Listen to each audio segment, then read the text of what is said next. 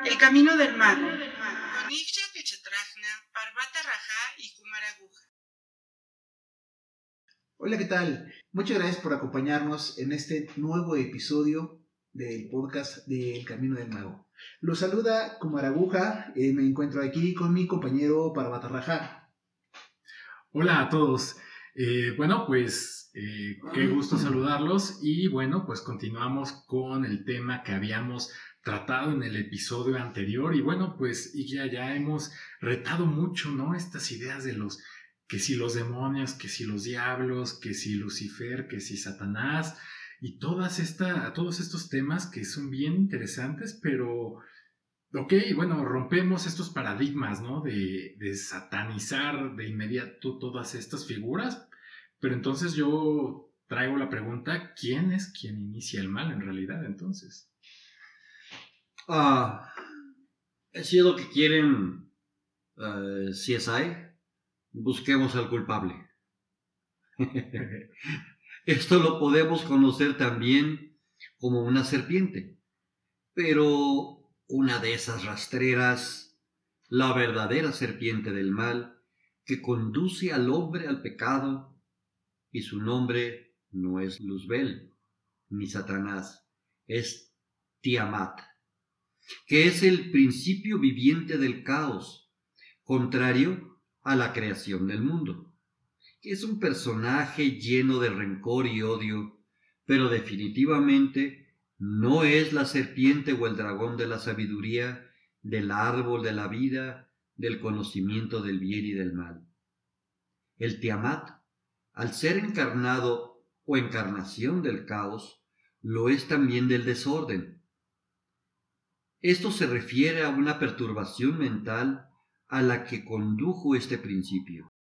Por lo tanto, es el principio sexual atractivo, magnético, que fascina y seduce, el elemento siempre viviente y activo que lanza al mundo entero en el desorden, el caos y el pecado. Y claro que, claro que sí, se roba la identidad malversada de aquel al que sí es su enemigo y lo convierte en el aparente y real para la humanidad malvado. Siempre, siempre es necesario tener alguien a quien echarle la culpa, y más si se roba su identidad. Aprovechándose de la serpiente del árbol, mismo que seduce a la mujer y ésta al hombre, en la reconciliación con la inteligencia. Por lo que, se dice que están incluidos en la maldición kármica. Esto es causa del producto de libre albedrío que reniega de la libre voluntad del ser, aunque sólo como un resultado natural de una causa producida. Al ser el hombre ya no de barro, y así en el proceso de la evolución, que partirá lógicamente de la inconsciencia, este es el único, repito, el único producto que aflige a la humanidad con todos sus males. Pero entonces estos males que nos habla no provienen de la serpiente, o sea, no es, no fue culpa de habernos comido el gancito de Dios. Bueno, es que es la serpiente de la sabiduría y esto que nos comenta que es, que es Tiamat, que entiendo que es una figura de un dios de Babilonia, ¿no? Incluso van a decirle chole con tus películas, pero Tiamut es este, aquel ser que mencionan en los Eternos. Sí, bueno, yo, yo todavía no lo he visto, pero bueno, eh, nos delimitamos en esta parte de este dios, del, diosa del caos babilonio y no, pues Tiamat que tal vez también existe en el budismo, ¿no? Este, para separarlo un poquito. Pero bueno, entonces sí que síguenos contando, entonces, eh, ¿qué? Tiamat es este nacimiento del caos y de todos los males, pero entonces, ¿quién fue el que nos dio la, la verdad, ¿no? La razón fue Dios como tal en su, en su divinidad o, esta serpiente que no es Tiamat, que es la serpiente de sabiduría. Creo que se ha complicado mucho la situación. y es normal. Miren, la sabiduría y el conocimiento sí le son perjudiciales al hombre en la ruptura de su libre albedrío, sobre todo mal entendido y, prostituido por este Tiamat. Por ello existirán peleas familiares, se someterán por la tiranía de los más fuertes o los más aptos, sufrirá desengaño de sus deseos y así dirá oraciones inútiles al Creador y cometerá posteriormente futuros pecados. Y por la conciencia del recuerdo que tanto duele y la acumulación de acciones, el mundo crea karma. Pero aclaremos, aún así, este no es un proceso destructor, sino que es parte de la vida misma y te lleva a la evolución, de regreso al Padre. Recordemos que sin errores no hay ascensión. Y es en este momento en el que el dragón Tiamat, el verdadero diablo, hace de las suyas.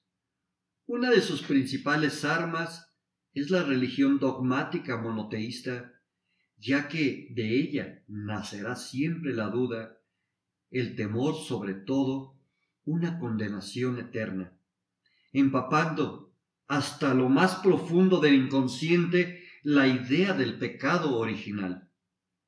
Y es aquí que nace el mal y la cultura de Satán. Y esto es a costa de una pérdida proporcionada de la espiritualidad por el mismo sentido del pecador que te otorga en forma irresoluble la pérdida del derecho de ser un hijo de Dios en el cielo. Después de este punto, entendemos, es la chispa cósmica la que tiene que reencarnar con obligatoriedad a su proceso inducido, adherido y aceptado como pecador, recalcitrando vida tras vida su caída, o por lo menos la idea de esta caída. La mente entonces, gobernada por el cuerpo emocional, es sufriente. Y esto es la que reina sobre el ego animal y lo gobierna, arrastrándolo en cada momento hacia abajo, a los fríos planos astrales. En una palabra, la espiritualidad, que debería de hallarse en un arco ascendente, y lo animal o físico, siendo sólo su carruaje, las emociones de frustración le impiden progresar constantemente en la senda de su evolución. Cuando el egoísmo de la personalidad ha sido infestado tan fuertemente con este virus tan letal, que la atracción superior pierde todo su poder sobre un hombre pensante y razonante les diré que en estricta verdad el vicio y la maldad son una manifestación anormal y antinatural. Pero por desgracia es muy común en este periodo de nuestra evolución humana. El hecho de que la humanidad nunca haya sido más egoísta y viciosa que ahora, perdiendo sus valores y sobre todo el respeto mismo a la vida en evolución de otro ser, que ahora es una prueba más de la naturaleza excepcional de lo que sucede, del fenómeno que llena nuestro mundo y nuestras sociedades, al punto que ha logrado hacer de la civilización un cúmulo de egoísmo, una característica que ya se convierte en ética, o sea, el egoísmo es una característica ética en este momento, en este tiempo, y un arte de vivir en cada vicio y perversión. Esto sin una nada fácil salida, o por lo menos una recuperación parcial, que le permita seguir en la lucha diaria de la evolución. Esto es la crueldad por la cual nosotros, y sobre todo yo, he aceptado hacer estas pláticas. eh, en la semana veía un tuit de un reportero que mencionaba que conoció a un niño sicario de 14 años que al preguntarle por qué hacía eso, él le contesta, me gustaría ser bueno, pero prefiero ser, em, por poner otra palabra, malo y rico, que morirme siendo bueno. Entonces, eh, suena bastante desesperanzador, ¿no? Y bueno, ahorita que comentaba Kumar Aguja, esto de, pues sí, sabemos que la era de oro falta faltan varios miles de años para alcanzar eso, pero bueno, en ese momento ya no habrá esta oscuridad, podremos avanzar y crecer. Siempre quieren buscar una salida, ¿verdad? Y sí la hay. De hecho, siempre hay una salida para todo mal. Se dice que ahora estamos en un fondo, estamos en el fondo de un ciclo y evidentemente en un estado de transición. Miren, ya Platón había mencionado que el progreso del universo indudablemente se lleva por ciclos, y estos se dividen en periodos fértiles y estériles. Aunque podemos también mencionar que en las esferas superiores, o sea, en los etéricos, los diversos elementos permanecen eternamente en perfecta armonía con su muy particular naturaleza divina. Pero en los estados inferiores, y debido a su mucha proximidad a la tierra y a su mezcla con lo terrestre, que es la materia, y por lo tanto el reino de donde podría habitar el mal, en algunas ocasiones nos puede parecer favorable, como dices tú ahora, y en otras contraria a nuestra naturaleza divina, que viene siendo el enojo que está teniendo mucha gente. Pero este enojo está más enfrascado en la resolución de sus miedos que en salir realmente de sus vicios y egoísmos. Si preguntan en dónde estamos parados ahora, es lo que me preguntas en este momento, ¿no? Estamos en un periodo estéril, sí, de gran oscuridad en donde se está desbordando una irresistible fiebre maligna de escepticismo, muy paladeada, heredada por discernimientos atestados de ignorancia, como una enfermedad que hemos traído de la cultura de nuestros pasados. Sin embargo, no agachemos la cabeza aún. Nuestra única salida puede ser. Empieza a empalmarse en estos tiempos, de hecho ya desde algunos años atrás, la inteligencia divina de un periodo fértil que todavía no llega, pero va a llegar. Y en este momento debemos de abalanzarnos y tomarla. Pero no uno, no diez, no tres grupos. La mayoría de la humanidad hay que despertarla.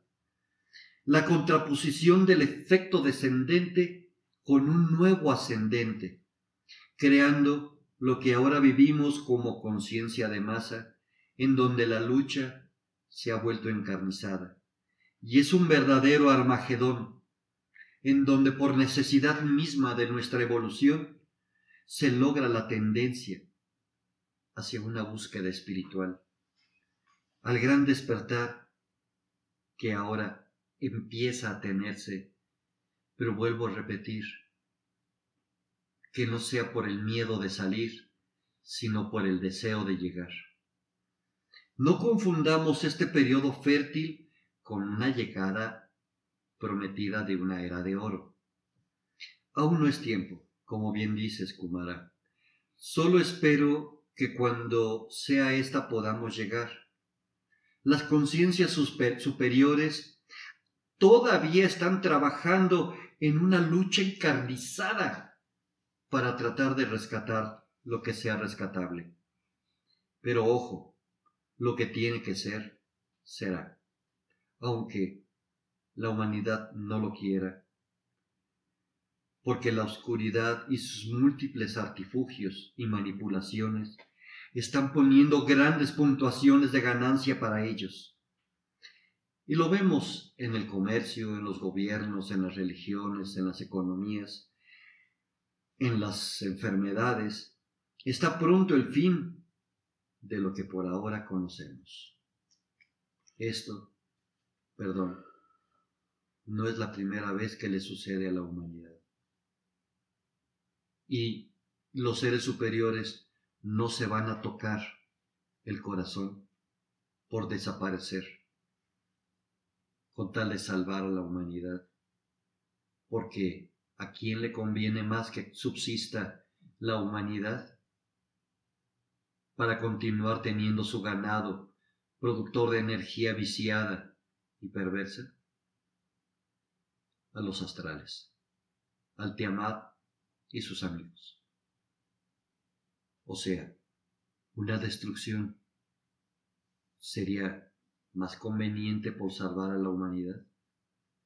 Los seres superiores, los etéricos, serían capaces de promover la destrucción con tal de salvar a las almas que sean salvables. Recordemos la predicción del 2020 dada por Kumara a principio de año. Vendrá una enfermedad, una epidemia, y muchos morirán. Yo lo redacté, porque así me fue ordenado. Mas el Maestro del año será Jesús el Cristo, quien no vendrá a salvar la situación, sino a recoger almas. Piensen un poco, realmente, si hay una destrucción, ¿sería causada por la oscuridad? ¿O porque a la luz le conviene como única salida para salvar lo salvable y reiniciar otra vez esta historia? Y repito, no sería la primera vez que esto sucede. ¿Estamos a tiempo? Tal vez. ¿Hay mucho en contra? Demasiado. Híjole, ¿A quién le vamos a rezar entonces? bueno, pues yo me quedo con esto de que pues sin errores no hay ascensión. Entonces, el camino está siendo caminado. ¿no? no les estamos spoileando ninguna película, no voy a hablar de nada, pero es el es todo el argumento de esta película que está ahorita en cines al menos. Véanla, analícenla, Crúcenla con estos datos, con textos antiguos, vean de dónde salen las cosas. No somos los primeros ni los únicos que decimos que la humanidad es ganado y no ganado de los oscuros. Entonces, perdón amigo, te lo estoy spoileando un poco. Pero por ahí va el asunto. Es algo un poco rudo. Estamos viendo que pues, las cosas son como son. A lo mejor pero sí es el plan divino, a lo mejor no somos los más beneficiados, pero siempre tiene, a lo mejor estamos en medio del fuego cruzado, a lo mejor somos un instrumento de Dios, como dicen esos que los tiempos de Dios son perfectos. Autoproclamados, eh, pues sí. Eh, pero en realidad, eh, ya bueno, sin, sin el spoiler, pues creo que pues siempre les extendemos la invitación. No crean todo ni porque viene de nadie, ¿no? Obviamente de nosotros no, del padre no, de mi mamá no. Y no porque digan la verdad, digan la verdad o mientan, sino porque seamos críticos en por qué estamos tomando la perspectiva que tomamos en la vida, ¿no? Porque es más fácil enojarse o tener miedo cuando algo sucede en lugar de pues no sé, tal vez de aceptarlo y ver cómo solucionarlo, ¿no? Creo que eso nos da mucha reflexión, no solo en este tema tan interesante, sino en nuestro actuar, ¿no? Tratar de entender las cosas, como tú dices, el por qué sucedió, a lo mejor no conocemos todo el, el panorama, pero siempre hay que observar, dice el maestro, siempre hay que analizar y repitiendo tus palabras, no nos crean, analicen, piensen, estudien, investiguen, no le crean a nadie, formen su propia opinión. Este es un camino que lleva mucho, mucho tiempo, mucho estudio, mucha dedicación. No nos crean a nosotros. A nosotros principalmente pongan en tela de duda todo lo que les digamos. pues no poseemos la verdad absoluta. Sin embargo, cada quien es el creador de su propia realidad y de su propia verdad a fin de cuentas sin ponernos demasiado profundos, eh, pues en realidad ya, ya, se nos acabó el tiempo. Eh, creo que podremos seguir con esta plática en episodios próximos. Y pues eh, nuevamente les agradecemos por acompañarnos hasta este momento y los invitamos a que nos acompañen en nuestras redes sociales para interactuar, háganos preguntas, comentarios. La verdad es que los escuchamos, lo que tengan que decir en Facebook, Twitter, Instagram y YouTube como El Camino del Mago o la Fraternidad del Palacio de Cristal. Hasta la próxima. Síganos en nuestras redes sociales, Facebook, Twitter, YouTube e Instagram. Danos like y activa las notificaciones para estar enterado de todas nuestras novedades.